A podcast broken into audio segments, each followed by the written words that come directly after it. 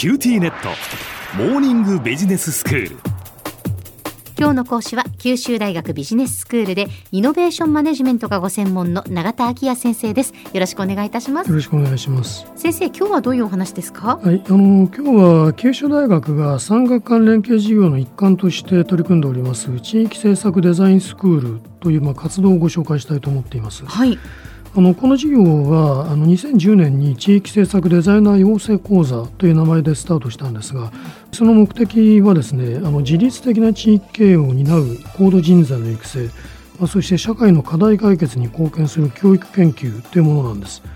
まあ、ただあのこういう組織的な目的とか理念を聞かれると、まあ、とかく実質が伴わないお題目のようにあの受け取られがちですけれども、ええただこの地域政策デザインスクールについてはその目的がもうかけねなしに高いレベルで実現されてきたと言っていいと思います。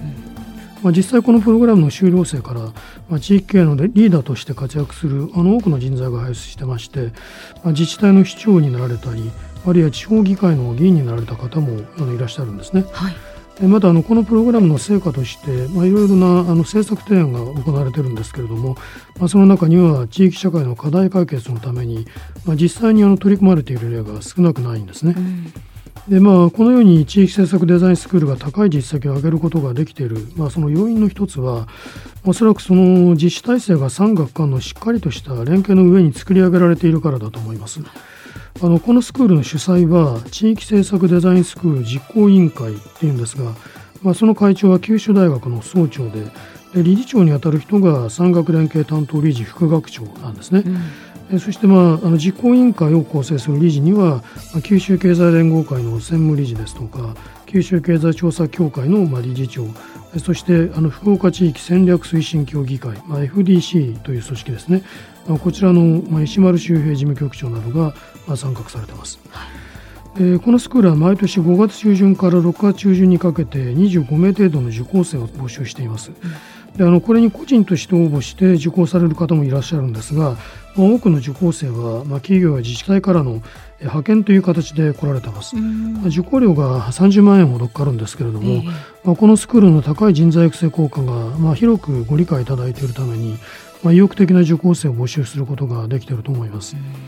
またあの九州大学の大学院生が、まあ、一定数ですねえ大学院基幹教育科目としてえ習得することも許可してまして、まあこの大学院生を対象とする履修登録の窓口を私があのセンター長を務めている科学技術イノベーション政策教育研究センター、まあ、CSTIPS が担当してるんです。ええまあ、このため私自身もこの実行委員会のメンバーになってるんですね。でまあ、全体としては30名程度の受講生を受け入れて5つのグループを構成して、まあ、半年間にわたるプログラムを通じて、まあ、地域の課題を解決するための政策立案に取り組んでもらってるわけです。はいでまあ、3年前からあの毎年5つの基礎自治体の連携を得て、まあ、具体的な問題を提起していただきそして自治体職員の方を受講者と自治体をつなぐコミュニケーターとして派遣してもらっています。えー最終発表会の日にはあの九州経済連合会の麻生豊名誉会長にご講演いただきコメントもいただいています。まあ、あのこれまでの連携自治体は、まあ、2019年度が福岡県の大牟田市、大川市、福津市、そしてまあ佐賀県の小城市、宮城町でした。2020年度は福岡県の中川市、宮山市、飯塚市、東郷村と佐賀県の木山町、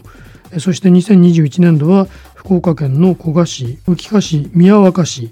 嘉麻市と大分県の別府市でした。えー本年2022年度は、まあ、福岡県の直方市、えー粕屋町、長崎県のえー東園木町、大分県の佐伯市、えー宮崎県の宮崎市にまあ連携していただいて、まあ、グループワークがあの始まっているんです。非常にあの広範囲にわたることがあのお分かりいただけるかと思いま。そうですはい。あのこれまでのグループワークの成果からあの一つ具体例を紹介したいと思うんですが、ええ。えー2019年度にあの小城市との連携で実施したグループワークではこの市のですねあの襟山地区にあるあの棚田の維持と地域の活性化に取り組んでいます。はいこのあの襟山地区というのはあの人口70人の小さな集落なんだそうですが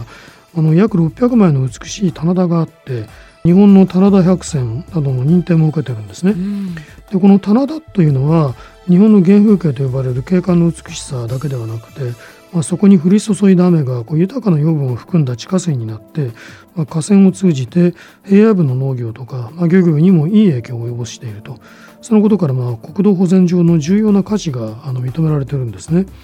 まあ、しかしこのエリア町区では人口減少と高齢化が進んだために120枚の棚田がまあ工作放棄地になっていました。まあ、そこでこの小木市チームでは地域一体型のクラブとして棚田部というものの設立を解決策として提案してるんです。うん、でこの棚田部っていうのは学校の枠を超えて集まった中高生が中心的な担い手になって耕作放棄地を借り受けて米作りを経験して、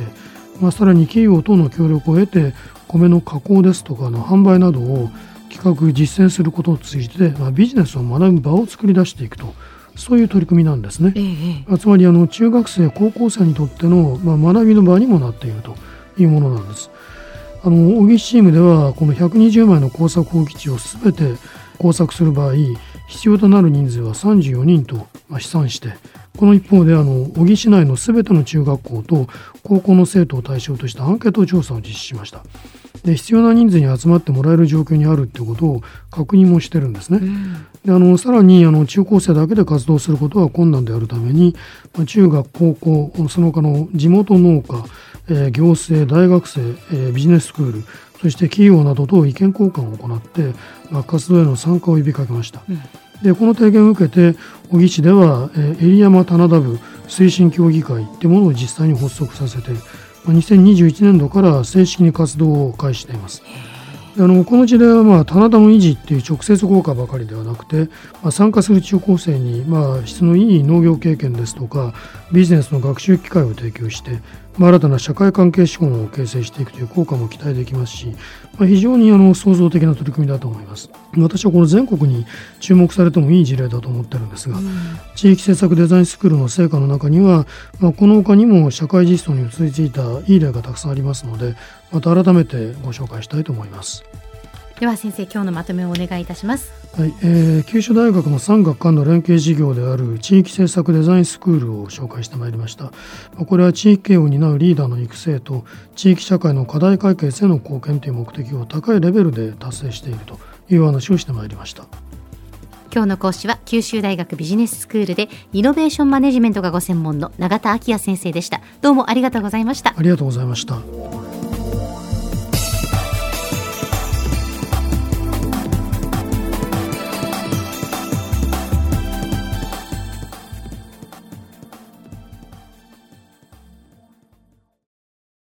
QTnet。私を捨てて他に乗り換えるの？君は僕には高嶺の花すぎたんだ。それに彼女はありのままの俺をそのまま受け入れてくれるって。今お使いのスマホそのままで。乗り換えるなら QTモバイル